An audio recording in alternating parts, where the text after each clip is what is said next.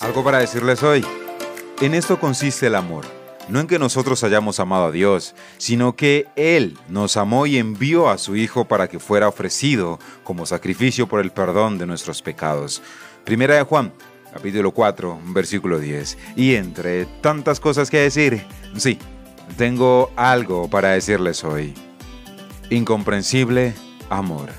Mis amados oyentes, Dios me les bendiga grandemente y bienvenidos a nuestro último capítulo de nuestro tema del mes. Soy B. Jones y aquí concluimos nuestro tema. El amor de Dios sobrepasa, sobrepasa todo límite, sobrepasa nuestros pensamientos, sobrepasa nuestro sentimiento, lo que nosotros vamos a sentir o entender. Sobre el amor, Él lo sobrepasa. Nos conecta, su gran amor nos conecta y nos lleva a vivir una amistad real y verdadera con Él. Es un amor sin igual. Y de esta parte hablamos en tres capítulos diferentes. También hablamos un poco de lo que es el amor versus el miedo. Que Dios espera de nosotros que le sigamos, que le sirvamos por amor, no por miedo a un castigo, no por miedo al infierno, no por miedo, sino por amor, porque le amamos y queremos estar con Él. Claro está, y de eso también lo hablamos, por supuesto. Hablamos de esos dos tipos de temor. Y en esas dos partes, acerca de amor versus miedo o temor, en otras palabras, tocamos dos puntos diferentes. Uno, el temor de reverencia y respeto que le damos a Dios y ese temor o miedo al castigo del cual Dios no espera que nosotros le sigamos. También hablamos de la amistad con Dios, de esos beneficios que conlleva, por decirlo de esa manera, una amistad con Dios. Dios nos ha hecho varias promesas en su palabra, promesa para cada uno de sus hijos, promesa para, para que nosotros nos aferremos a Él, creamos, porque Él es fiel. Él es fiel a su promesa porque Él no es hombre para mentir, ni hijo de hombre para arrepentirse. Amor y amistad, un amor verdadero, puro, sincero que proviene de Dios. Una amistad leal, sincera, verdadera, que proviene de Dios. En eso consiste el amor, mis amados oyentes. No en que nosotros hayamos amado primero a Dios, sino que Él nos amó primero a nosotros y ofreció a Jesús como sacrificio para el perdón de nuestros pecados. Conocer la grandeza del amor de Dios puede tocar tu corazón y transformar tu vida, mis amados. Dios, nuestro Padre, te ama desde mucho antes de que tú nacieras y te ha demostrado su amor. Él tomó la iniciativa al enviar a su Hijo Jesús a morir en la cruz. No solo dio el primer paso, sino que Dios estaba pensando en ti cuando envió a Jesús. Él te conoce y te ama desde siempre, mis amados. Dios siempre ha estado con nosotros. Nadie tiene amor más grande que el dar la vida por sus amigos. Lo dijo Jesús por allá por Juan capítulo 15 versículo 13. Jesús quiere ser tu amigo más cercano. Ese, ese primer amigo al que tú vas y le cuentas todo.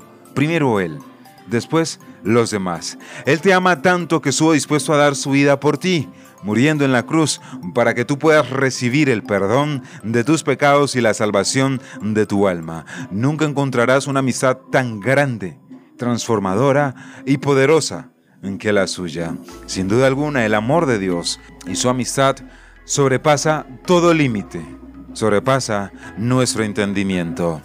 Y Romanos 5.8 lo dice de esa manera, pero Dios demuestra su amor por nosotros en esto, en que cuando todavía éramos pecadores, Cristo murió por nosotros. Es decir, sin que nosotros mereciéramos ser amados por Dios, Dios ahí nos amó y nos transformó por medio de su obra maravillosa a través de Jesucristo. Mis amados oyentes, hago énfasis en esto y es que Dios no tiene amor. Dios es la esencia pura del amor. Él es el amor puro, sincero, verdadero, leal. Él es. Y si nosotros permitimos que Él habite en nuestras vidas, entonces nosotros tendremos amor. Porque todo aquel que es nacido de Dios tiene amor, mis amados oyentes. Y aquel que no tiene la capacidad de amar a su prójimo es porque no ha nacido de Dios. Mis amados, la Biblia nos dice que a causa de tanta maldad, el amor de muchos se enfriará. Y vemos por ahí personas pidiendo ayuda cuando realmente no necesitan ayuda. Y a veces personas que sí realmente la necesitan, a veces no se la damos porque pensamos que es otro mentiroso más, que es otro engañador más. Y a veces resulta difícil o complejo, mis amados, que en un mundo lleno de tanta mentira, de tanta maldad, de tanto pecado, haya amor puro, verdadero y sincero. Mis amados, ¿por qué lo menciono? Porque el amor puro, verdadero y sincero proviene de Dios. Y si nosotros amamos a la manera de Dios, nuestra manera de amar siempre será pura y sincera. No nos dejemos llevar por las corrientes de este mundo.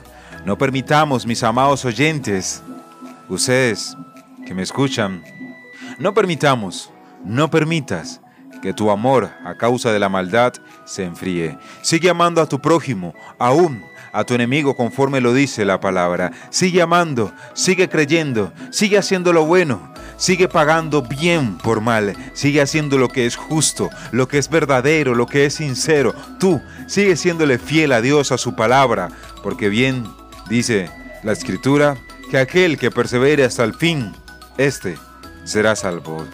Cuando sientas que ya no puedes amar, cuando sientas que pierdes la fe o la esperanza en la humanidad, corre a los pies de Jesús y díselo, Señor, dame más amor, dame más fe, porque su amor no se agota en nuestras vidas y el amor que nosotros damos tampoco debe agotarse, porque nosotros somos sal, mis amados oyentes, somos la sazón de este mundo, somos los que ponemos el sabor, ese, eso que es real, eso que es verdadero, eso que es sincero, que si hay personas que aman de verdad, si hay personas que creen, si hay personas honestas de verdad, si hay personas íntegras de verdad, y esos somos tú y yo, por cuanto hemos creído en Dios, por cuanto hemos nacido de Dios, por cuanto Dios nos ha hecho unas nuevas criaturas, mis amados oyentes.